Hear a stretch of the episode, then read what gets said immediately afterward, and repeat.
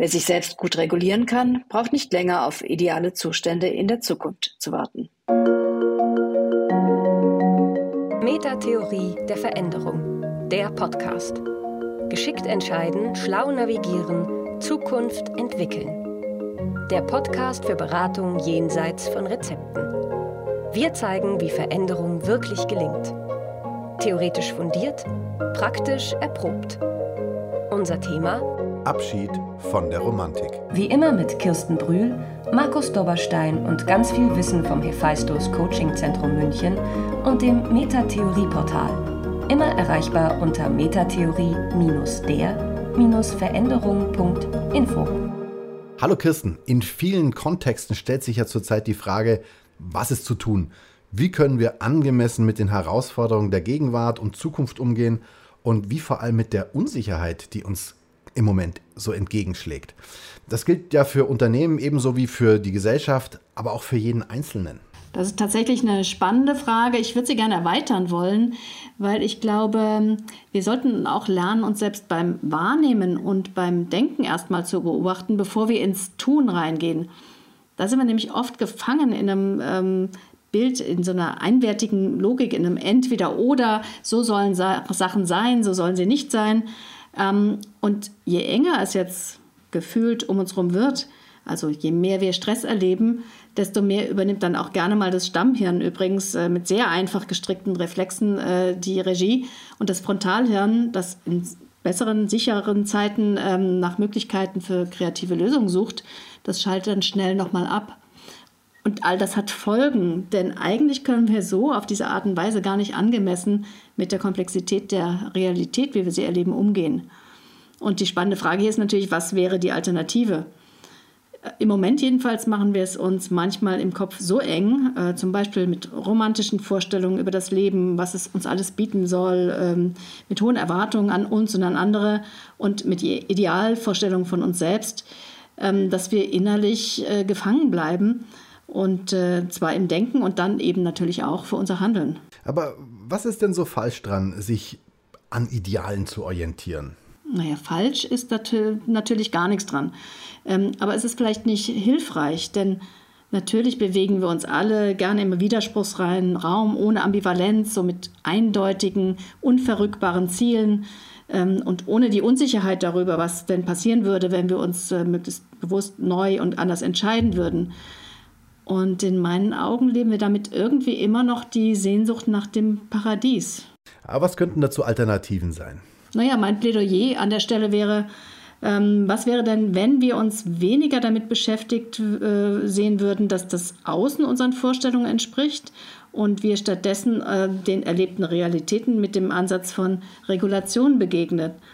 Und zwar in dem Wissen, dass jedes äh, Tun, neues Tun oder neues Denken Nebeneffekte mit sich bringt äh, und dass jede sogenannte Lösung auch nur temporär sein kann und auch wieder neuen Schmerz mit sich bringt, ähm, äh, an dem wir dann wieder arbeiten müssen und wieder neue Entscheidungen treffen müssen.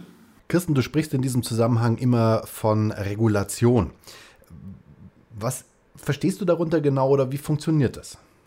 Die Regulation ist in der Metatheorie der Veränderungen ähm, ein wichtiger Punkt oder eine Grundlage, weil die Metatheorie versucht ja immer wieder, ähm, die Entscheidungsräume, die wir in Systemen haben, aufzuzeigen. Und zwar macht sie das dadurch, dass sie sogenannte Leitprozesse für jedes System, also Unternehmen, Teams, äh, Einzelne, aber auch Konflikte, ähm, dass sie für jedes dieser Systeme Leitprozesse benennt, also Entscheidungsfoki eigentlich die man äh, sich bewusst machen kann, soll und äh, arbeitet dann immer mit zwei Polen. Und diese zwei Pole zeigen auf, wie in jedem Leitprozess ähm, die, äh, ja, die, die Entscheidungsgrundlagen sind, wie so ein Pendel, was von der einen Seite zur anderen schlagen kann. So, und wenn ich zwei Pole habe, geht es dann darum, äh, als nächstes zu äh, definieren, was ist denn funktional an der Stelle für diesen ganz spezifischen Kontext und was ist eher dysfunktional. Und ähm, das gilt es immer wieder zu entscheiden. Das heißt, wir können quasi als Berater der Metatheorie der Veränderung nicht sagen, das ist richtig, dieses Verhalten, in diese Richtung sollte es gehen, sondern wir beschäftigen uns damit, wie ist der Entscheidungsraum in diesem System, in diesem Zeitpunkt ähm, für die ganz spezifische Sache. Was könnte denn das konkret heißen? Äh, hast du ein Beispiel dafür oder warum ist auch die Metatheorie der Veränderung da vielleicht eine ganz gute Denkschule? Naja, ich habe in den letzten Monaten einfach ein paar Indizien gesammelt, ähm, ob es Sinn macht, sozusagen bei unseren äh, inneren romantischen Vorstellungen zu bleiben oder mehr ins Regulieren zu gehen. Und äh, der erste, der mir aufgefallen ist, war Robert Habeck. Der hat nämlich Anfang des Jahres beim Parteitag der Grünen tatsächlich äh, gesagt, Kompromisse sind nicht der Abschied von eigenen Idealen. Und schon damit hat er so eine gern gewählte Konstruktion äh, in Frage gestellt, nämlich die Konstruktion des Entweder-Oder. Nämlich, ähm, er hat schlicht und einfach gesagt, dass beides äh, zusammengehen könnte. Und ich glaube, das müssten wir vielleicht äh, lernen zu akzeptieren. Oder das Zweite, ähm, was ich gefunden habe, war von einem relativ bekannten deutschen Journalisten, der heißt Daniel Schreiber. Und der hat jetzt aus der ganz individuellen Perspektive geschrieben. Und auch er spricht darüber, dass wir momentan ziemlich romantische Vorstellungen haben vom Leben. Ähm, ein Zitat. Die Fantasie eines guten Lebens ist mehr als ein individuelles Konstrukt. Sie ist ein kollektives Konstrukt, das viele von uns teilen, eine Fiktion, die gesellschaftlich immer wieder neu inszeniert und aufgeführt wird. Von uns selbst, von den Menschen, die wir lieben, von uns allen. Und später sagt er noch dazu, ähm, dieses Fantasiekonstrukt eines guten Lebens stellt ein Versprechen dar, an dem wir trotz der überwältigenden Indizien festhalten, dass es sich für viele von uns nicht einlösen lässt. Insofern äh, entstand in mir die Frage, was wäre denn, wenn wir es schaffen würden, diese äh, romantisierenden Vorstellungen aufzugeben bezüglich Beziehungen oder vielleicht auch bezüglich der Arbeitswelt. Äh, ein Beispiel aus der sogenannten New Work-Welt. Da gab es ein Titelblatt von dem Harvard Business Manager, das war äh, Ende 2020. Und die Überschrift, äh, die Überschrift lautete Die New Work-Lüge, drei Ausrufezeichen dahinter. All das, was da versprochen worden ist, so schrieben sie, scheitere an überforderten Führungskräften. Denn die würden selbst Organisationen ausrufen, aber eben ihre Leute nicht anleiten, was das heißt und wie sie das lernen könnten. Und da ist natürlich ohne Frage jede Menge Wahres dran.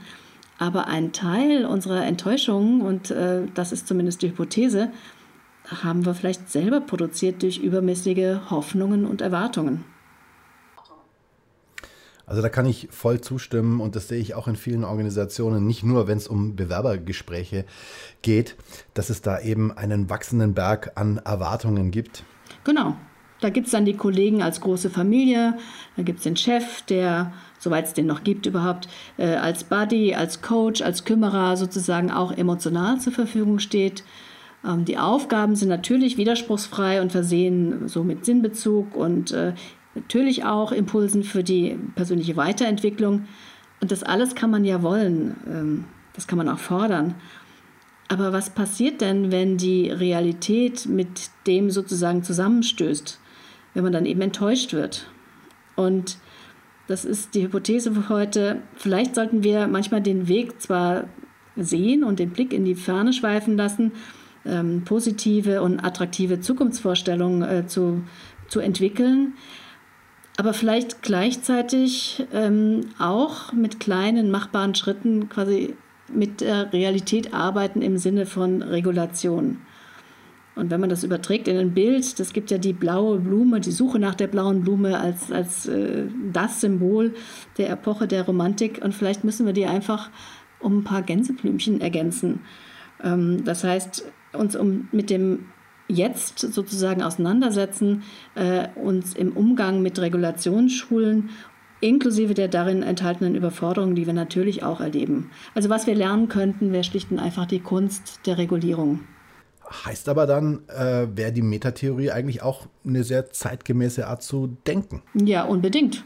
Denn damit lassen wir per se eigentlich schon vom Paradies ab und auch von äh, Konzepten wie richtig äh, oder falsch, gut oder böse. Und stattdessen gibt es immer einen Entscheidungsraum, ähm, definiert durch zwei Pole, in dem wir wählen können, dürfen, müssen. Und zwar möglichst bewusst und wo wir entscheiden lernen können und auch immer wieder mit den Nebeneffekten umgehen. Also wir fragen uns immer wieder, was ist im Moment für diesen spezifischen Kontext in diesem Team, in diesem Unternehmen, in diesem Konflikt wichtig? Was ist funktional und was ist dysfunktional? Und da geht es dann gar nicht mehr um Ideale, um Erwartungen oder Ansprüche, sondern um die Fähigkeit zu lernen, diese Systeme gut wahrzunehmen und äh, gut zu regulieren. Das erinnert mich an ein Beispiel aus einem äh, Nachwuchsführungskräftetraining, das ich äh, vor kurzer Zeit hatte. Und da ging es auch um Team, Teamentwicklung, Führung von Teams. Und wir haben erst darüber gesprochen, was ist denn eure Vorstellung von äh, einem Team? Und da kam natürlich sehr schnell und klar auch die Ideale nach vorne. Harmonisches Zusammenarbeiten, jeder zieht an einem Strang, die Führungskraft dirigiert es, damit es äh, alles eben möglichst reibungslos abläuft. Und was dann interessant war, ich habe das erstmal noch nicht auch aufgelöst, was dann interessant war, ist, dass wir später in einer Fallbesprechung ein Team uns angeschaut haben, wo es zwischen zwei Teammitgliedern eben auch ein Spannungsfeld und wahrscheinlich auch einen Konflikt gab, dass die ersten Lösungsimpulse der Gruppe waren, den Konflikt zu vermeiden, die beiden zu separieren, sie in unterschiedlichen Aufgaben aufzuteilen, um so den Konflikt eben auch zu vermeiden. Und das ist interessant, ne? weil ich würde genau in die andere Richtung äh, eventuell regulierend eingreifen wollen, weil wir davon ausgehen, dass Konflikte und jetzt nicht die beteiligten Menschen, sondern dass ein Konfliktsystem durchaus eine Funktion hat, nämlich ein, eine neue Ordnung herzustellen, ähm, Innovationen möglich zu machen, den nächsten Schritt zu gehen für die beteiligten Menschen ist das nicht immer lustig. Ähm, aber natürlich geht es auch um die dabei Beteiligten, also geht um die psychischen Systeme ähm, äh, der Mitarbeiter, die aber tatsächlich im Sinne von Luhmann in dem Fall Umwelten sind. Und da geht es darum, dass wir auch innerlich uns regulieren müssen, zum Beispiel mit den zwei Polen, mit den zwei Kompetenzen nett zu sein, also äh, ankopplungsfähig und gleichzeitig aber auch äh, aggressiv zu sein, also durchsetzungsfähig. Und ähm, wenn wir an so einem Konfliktsystem, äh, wenn wir da gekoppelt sind, sollten wir einfach möglichst viel inneren Freiraum haben und nicht äh, an so festgefrorenen Mustern äh, hängen innerlich. Also wir brauchen so stattdessen die Fähigkeit, dem Kontext angemessen äh, zu agieren. Und dazu braucht es natürlich so eine Art elastischen Geist und eben diese inneren Freiräume, die müssen wir entwickeln und schaffen. Und äh, um es nochmal konkreter zu machen, ähm, wenn ich wissen möchte, wie viel Freiraum ich schon habe, kann ich mich zum Beispiel in Bezug auf die Kompetenz äh, Aggression fragen, sind so Prüffragen. Ähm, habe ich eigentlich die innere Freiheit zu warten, ob ich reagiere oder muss ich immer gleich handeln? Und habe ich dem, die Freiheit, dem anderen gezielt und ganz spezifisch widersprechen zu können oder muss ich immer generell alles in Frage stellen, was der sagt? Und jetzt äh, zu deinem Team zurück. Die ähm, Prüffrage in Bezug auf nett sein wäre zum Beispiel, habe ich denn eigentlich innerlich die Freiheit, klar und ganz grundsätzlich zu widersprechen oder muss ich den Konflikt sofort äh, kleinreden oder vielleicht ganz aus der Welt schaffen? Oder zweite Prüffrage, habe ich die Freiheit, meine Wahrheit mit klarem Anspruch zu vertreten oder muss ich meine Standpunkte ähm, relativieren. Und so kommt man sich der, äh, auf die Schliche und kann vielleicht erahnen, in äh, welche Richtung eine äh, Regulation dann funktional oder eben auch dysfunktional sein kann. Und in Bezug auf das Beispiel heißt es, äh, es äh, ist nicht unbedingt die beste Lösung, um einen Konflikt zu vermeiden, sondern es kann auch sehr hilfreich und gut für die Weiterentwicklung des Teams sein, diesen Konflikt eben auf den Tisch zu bringen.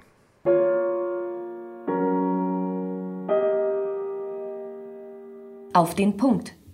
Theorie in 90 Sekunden. Kontingenz. Kontingenz ist ein Begriff, der für eingefleischte Richtig- und Falschdenker harter Tobak sein kann. Denn er erzeugt keine Eindeutigkeiten. Im Gegenteil. Wer Unsicherheit nicht mag, wird damit nicht so viel anfangen können. Über Beraterkreise hinaus ist er deshalb im Mainstream noch nicht angekommen. Aber lassen Sie uns eine Erklärung versuchen. Kontingenz ist ein Begriff, der darauf aufmerksam macht, dass etwas so oder auch anders sein könnte. Kontingent ist etwas, wenn es weder sicher noch ausgeschlossen ist. Da in der Welt das Allermeiste auch anders sein könnte, als es ist, brauchen alle Systeme, Psyche, Gruppen, Organisationen die Fähigkeit auszuwählen, zu fokussieren, zu ignorieren, zu ordnen, Erwartungen auszubilden und sich enttäuschen zu lassen. Systeme gestalten die Welt, indem sie entscheiden, welche Unterschiede sie machen und aufrechterhalten. Ich bin Manager und nicht Bauer. Wir sind Vertrieb und nicht Golfclub. Wir produzieren Fensterglas und nicht Abführmittel. Systeme können die Welt nur sehr begrenzt verändern, aber sie können verändern, welche Umwelt sie wählen und wie sie auf diese reagieren. Damit ermöglicht die Kontingenz der Welt Wahlmöglichkeiten und schafft dadurch Sinn, Verantwortung und Freiheit. An die Kontingenz der Welt ist aber auch gebunden, dass für alle Systeme Unsicherheit ein untilgbares Phänomen ist. Unsicherheit muss daher in einem gewissen Umfang in Sicherheit verwandelt werden, sollen Systeme Bestand haben. Doppelte Kontingenz. Wenn man genau wüsste, was der andere denkt, fühlt und tut, dann müsste man nicht miteinander sprechen. Wozu auch? Es wäre kein Raum für Interpretationen, alles wäre festgelegt und man müsste reagieren, wie man reagiert. Nur wenn man annehmen muss, dass das, was der andere denkt, fühlt und tut, davon abhängig ist, was man selbst denkt, fühlt und tut, dann ist es unübersichtlich. Es entsteht eine Abhängigkeit, die jeder im Alltag zum Beispiel gut beim Kartenspielen oder beim Gebrauchtwarenkauf kennt. Wenn ich das tue, dann wird der andere wahrscheinlich jenes tun. Aber was ist, wenn ich nur so tun würde, als ob ich täte? Tut dann das andere das, was ich möchte, oder durchschaut er das Spiel? Dieses Spiel nennt man systemtheoretisch doppelte Kontingenz. Damit sind all die Probleme gemeint, die durch die Freiheit anderer Systeme ins Spiel kommen. Man kann das Verhalten, die Mitteilung anderer immer unterschiedlich interpretieren und hat selbst keine Kontrolle darüber, wie man verstanden wird. Diese Doppelung Beide Seiten müssen mit der Freiheit des anderen rechnen und sind selbst nicht festgelegt, wie sie den anderen deuten, lässt soziale Systeme entstehen. Dies ist auch der Grund, warum der Sinn einer Situation nicht einfach vorliegt und erkannt werden muss. Andere Systeme müssen interpretiert werden, sie müssen mit Sinn versehen werden und genau darüber entsteht Kommunikation.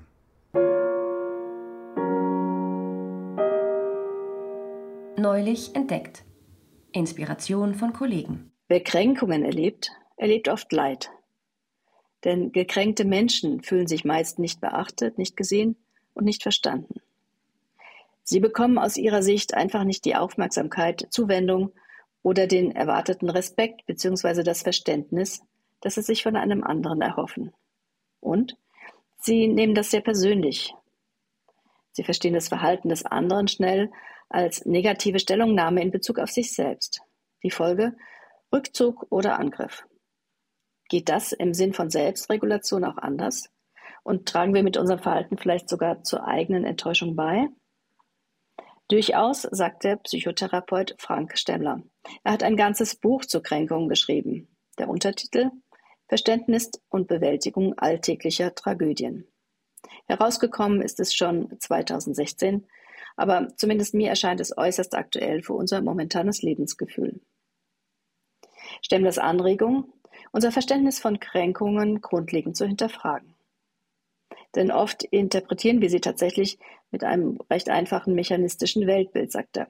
Da gibt es praktischerweise dann eben nur Opfer oder eben Täter. Das zeigt sich oft auch in der Sprache. Man sagt zum Beispiel schnell, da ist mir einer auf die Füße getreten. Das immerhin könnte noch ein Versehen gewesen sein. Aber Menschen nutzen auch Metaphern wie das war eine richtige Ohrfeige oder er hat mir ein Messer in den Rücken gerammt. Wir nehmen also an, dass jemand anderes uns gegenüber eine böse Absicht hatte. Stemmler spricht daher von vier Irrtümern im Umgang mit Kränkungen. Erstens, wenn ich das Leid einer Kränkung erfahre, ist das Verhalten desjenigen, der das ausgelöst hat, als alleinige Ursache meines Leids anzusehen. Zweitens, wenn der andere mein Elend allein verursacht hat, muss er es auch so gewollt haben. Drittens, je intensiver ich meine Not empfinde, desto übler muss die Absicht des anderen gewesen sein. Viertens, wenn ich mich durch jemanden gekränkt fühle, habe ich es mit einem grundsätzlich schlechten Menschen zu tun. Aber Kränkungsprozesse sind durchaus auch emotionale Vorgänge, zu denen ich aktiv beitrage. Denn ohne vielfältige Interpretationen, Bewertungen und Zuschreibungen von Bedeutungen sind Kränkungen gar nicht erst denkbar. Diese laufen aber sehr schnell automatisiert und daher meist ohne Bewusstheit davon ab, dass man selbst der Urheber ist. Kränkungen sind für Stemmler daher die Frustration eines Achtungsanspruchs, der direkt mit dem Selbstwert verknüpft ist. Denn mir wird nicht der Wert beigemessen, den ich mir selbst zuschreibe, oder der mir in meinen Augen zusteht. Daher, wer süchtig ist nach ausgeprägter Anerkennung seines Werts durch andere, wird häufig und ausgeprägt unter Kränkungen leiden. Betrachtet man Kränkungen auf diese Art und Weise, ist das ein Ansatz radikaler Selbstverantwortung, wie ich finde. Aber eben auch einer, der eine neue Handlungsfreiheit verspricht. Denn sich als Opfer einer perfiden Handlung eines anderen zu sehen, versperrt den Weg zu den eigenen Ressourcen und zu innerer Kraft. Sich die Vorgänge im eigenen Inneren dagegen bewusst zu machen, sie zu verstehen und ansatzweise zu fühlen, kann das Sprungbrett dazu sein, sich selbst besser regulieren zu lernen und dann eben auch anders mit dem Gegenüber kommunizieren zu können. Fazit, für mich ein absolut lesenswertes Buch, vor allem zur Reflexion für alle, die selbst leicht kränkbar sind oder mit Menschen leben oder arbeiten, die Kränkungen erleben, um sie besser verstehen zu können. Dann lassen sich auch gemeinsam Schritte gehen, um aus dem Schwarz-Weiß-Denken von Opfer und Täter hin zu mehr Regulation zu gehen. Management Sparring der Beraterdialog. Heute zu Gast bei uns Barbara Kuchler, Soziologin, Familientherapeutin in eigener Praxis und vor allem Systemtheoretikerin und immer jemand, der keine Angst hat, Tacheles zu sprechen. Heute eingeladen, weil wir mit ihr unsere Hypothese zur Verfasstheit der Gegenwart überprüfen wollen, nämlich die, dass wir mit unseren manchmal romantischen Erwartungen an die Welt und insbesondere an Beziehungen dazu beitragen, uns unglücklich zu machen und Enttäuschungen einzuladen. Barbara, angefangen hast du im Kontext von persönlichen Beziehungen über unerfüllbare Erwartungen nachzudenken und zu schreiben. Und im November bist du ja auch zu Gast bei Hephaistos, äh, das ja auf der Grundlage der Metatheorie der Veränderung arbeitet und sprichst am Institutstag zum Thema romantische Liebe als Erfindung der modernen Gesellschaft. Kannst du uns da vorab einen kleinen Einblick geben? Ja, das kann ich gern machen die These mit der Liebe als Erfindung der modernen Gesellschaft irritiert immer erstmal, weil die spontane Auffassung, die wir dazu haben, ist, dass es Liebe immer schon gegeben hat, seit es Menschen gibt und die Menschen sich immer schon verliebt haben, ungefähr genauso wie wir. Und ähm, diese These würde die Soziologie gründlich dekonstruieren. Also das ist einfach nicht so. Das ist faktisch historisch einfach falsch, diese Annahme. Und stattdessen kommt die Idee der romantischen Liebe erst so ungefähr um 1800 in die Welt. Und ähm, erst da fangen wir an zu denken, dass, dass eben das Zusammenleben und die Ehe etwas ist, was so mit ganz viel Emotion aufgeladen sein muss und tiefer persönlicher Passung und mit diesem ganzen, ganzen Herzchen und Glimmerzeug, was wir damit so verbinden. Und das war vorher einfach nicht, sondern ganzen Jahrtausende und Jahrzehntausende davor war die Ehe eine ganz pragmatische, sachliche Angelegenheit. Das klingt gut. Und die spannende Frage wäre für mich jetzt, geht es eigentlich um die Romantik oder das Aufkommen der Romantik nur in Bezü be persönlichen Beziehungen oder haben wir es da vielleicht sogar mit einem größeren Phänomen zu tun, also im Sinne von überhöhten Ansprüchen, überlebensgroßen Erwartungen. Äh, du bist ja Systemtheoretikerin und hast damit nicht nur den einzelnen Blick, sondern ähm, auch andere Systeme. Gibt es da Entsprechungen vielleicht? Ja, ganz sicher. Ich würde das nicht Romantik nennen, aber wenn wir mal die Gesellschaft in der Breite angucken und das angucken, was Luhmann Funktionssysteme genannt hat, also so die großen gesellschaftlichen Bereiche, Politik, äh, Bildung, Wissenschaft und so weiter, dann sehen wir, dass die eigentlich alle eine Neigung haben, überhöhte Zielvorstellungen oder Zielprojektionen äh, hervorzubringen und den Menschen ins Hirn zu setzen. Also zum Beispiel ähm, gibt es eine Definition des Gesundheitsbegriffs bei der WHO, die ungefähr lautet, ähm, Gesundheit ist das uneingeschränkte körperliche und geistige Wohlbefinden des Menschen in jeder Hinsicht. So. Und wenn man das so definiert, ist irgendwie klar, es ist eigentlich keiner gesund von acht Milliarden Menschen. So, da fehlt immer irgendwas. Also eine ganz ähm, ideale, hochprojizierte äh, Gesundheitsvorstellung. Und genauso im Politiksystem zum Beispiel. Wir haben extrem hohe Ansprüche an Partizipation, also alles soll partizipativ sein und wir wollen mitreden und mitdiskutieren und einverstanden sein. Und gleichzeitig wollen wir aber, dass alles unglaublich effizient ist. Also der Staat soll auch funktionieren und liefern und zwar zack, zack. Und das geht aber nicht alles gleichzeitig, das weiß man. Effizienz und Partizipation widersprechen sich, weil das eine ist schnell, das andere ist langsam. Aber wir stellen an alles Maximalansprüche. Und wir beschweren uns, wenn es nicht perfekt läuft. Wir beschweren uns, wenn irgendwas über unsere Köpfe hinweg entschieden wird, nicht partizipativ. Und wir beschweren uns, wenn irgendwo eine Verwaltung oder eine Regierung versagt und nicht schnell genug liefert. So, das wäre fürs Politiksystem und so für alle anderen Systeme durch. Also die haben alle eine Tendenz, überhöhte äh, Erwartungen und Zielprojektionen in die Welt zu werfen, die wir dann einfordern und, und wo wir uns auch für berechtigt halten und die aber niemals erfüllt werden können. Also das hat die Realität an sich, dass Maximalprojektionen nicht erfüllt werden können. Und deshalb leiden wir daran. Also es ist eine notwendige Folge dieser Verfasstheit der modernen Gesellschaft, dass wir permanent leiden und permanent Erwartungen enttäuscht kriegen. Und Niklas Luhmann hat gesagt, ähm, die moderne Gesellschaft enthält mehr Widersprüche als jede andere Gesellschaft zuvor und sie enthält eben auch mehr Erwartungen und mehr Enttäuschungen als jede andere Gesellschaft davor.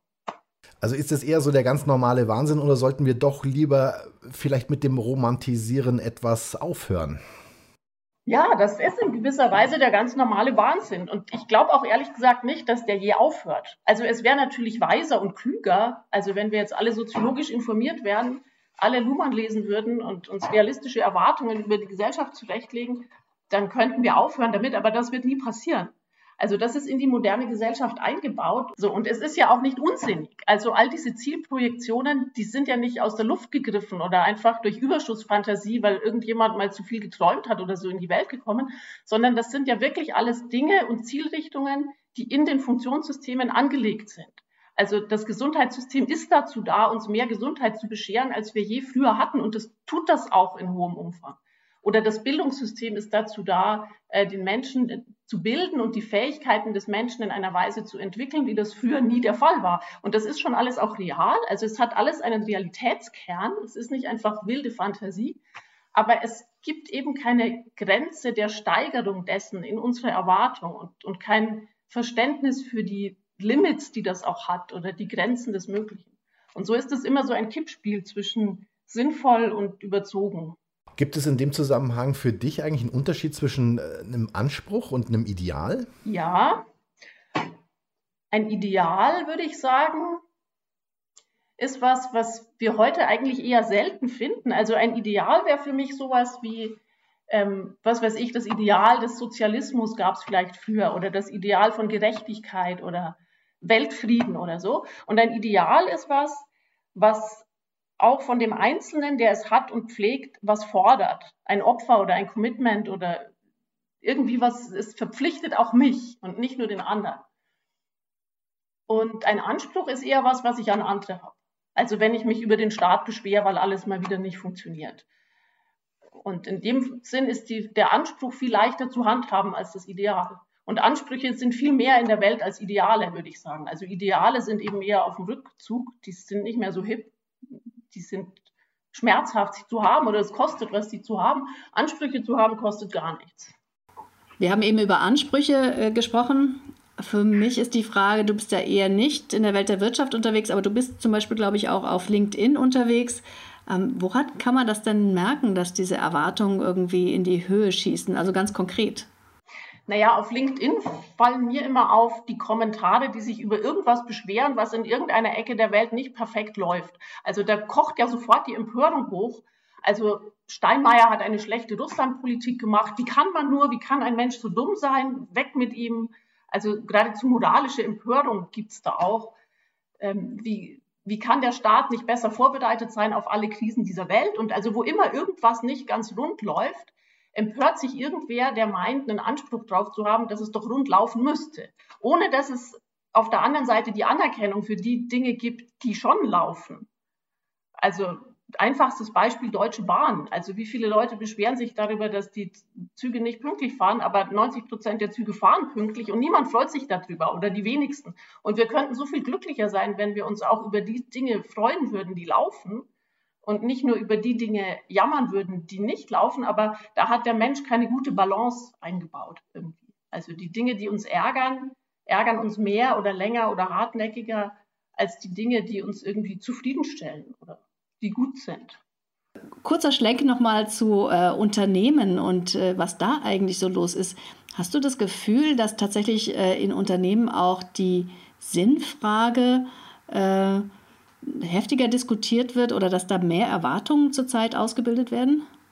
Ja, an Unternehmen sieht man ja ganz dasselbe Phänomen, also in diesem New Work-Diskurs, wo plötzlich Maximalerwartungen gestellt werden ans Arbeitsleben und an das, was ein Unternehmen alles bieten muss und was die Arbeit alles enthalten muss, Sinn und Befriedigung und Selbsterfüllung und so weiter, ähm, worauf man früher gar nicht gekommen wäre. Da war Arbeit halt einfach Arbeit.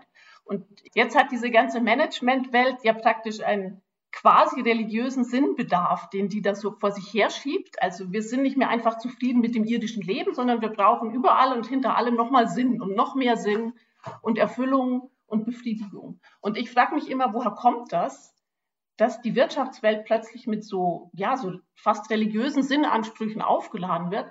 Und ich kann mir zwei Hypothesen denken, woher das kommt. Also die eine ist von dir, Markus, als wir da schon mal drüber gesprochen haben. Das ist die Konkurrenz der Unternehmen um Mitarbeiter. Also die Mitarbeiter werden irgendwie knapp und jung und anspruchsvoll und dann müssen die Unternehmen werben, um noch welche abzukriegen und müssen deswegen ganz viel bieten. Ich bin da aber gar nicht so sicher. Ich könnte mir auch vorstellen, das ist die Konkurrenz der Unternehmensberater und der New Work-Propheten, die immer noch mehr Konzepte anbieten wollen und den noch tolleren Diskurs und das noch reißendere Buchcover. Und vielleicht kommt das ja auch daher. Vielen Dank, Barbara Kuchler, für diesen erfrischenden Einblick und diese erfrischende Perspektive.